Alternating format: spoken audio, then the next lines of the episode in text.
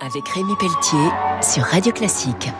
Avec le CIC, partenaire des grandes courses au large. Bonjour et bienvenue pour Grand Large sur Radio Classique. Ce week-end, je reçois Marie Tabarly. Elle s'engage dans l'Ocean Globe Race, un tour du monde sur Penduxis.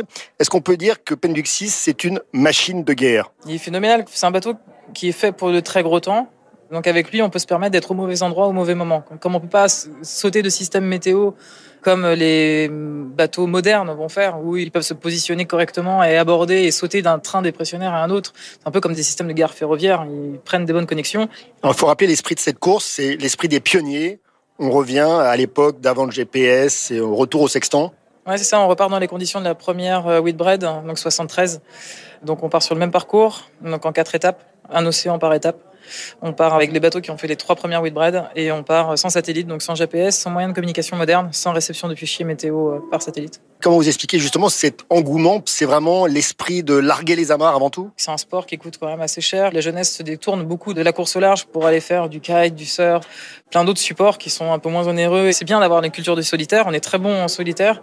On a de très bons marins en équipage. C'est une discipline qui est différente. Olivier de Kersauzon, on dit souvent que votre père Eric a quasiment tout inventé dans la voile. Bah déjà, c'est le premier bateau de course construit pour une course autour du monde.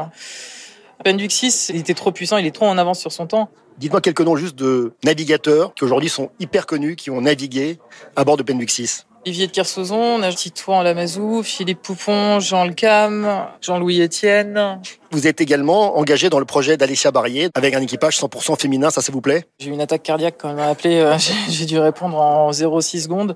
On a la chance d'aller naviguer sur euh, Trimaran qui a euh, un palmarès incroyable, un des bateaux les plus sains et robustes de sa génération les plus rapides aussi, parce que c'est lui qui est au record du trophée Jules Verne. C'est la liberté absolue, c'est le trophée Jules Verne. Hein. Un grand merci. Je recevais donc Marie Tabarly qui s'engage dans l'Ocean Globe Race sur Penduxis et après sur The Famous Project d'Alexia Barrier. On se retrouve très vite pour Grand Large sur Radio Classique.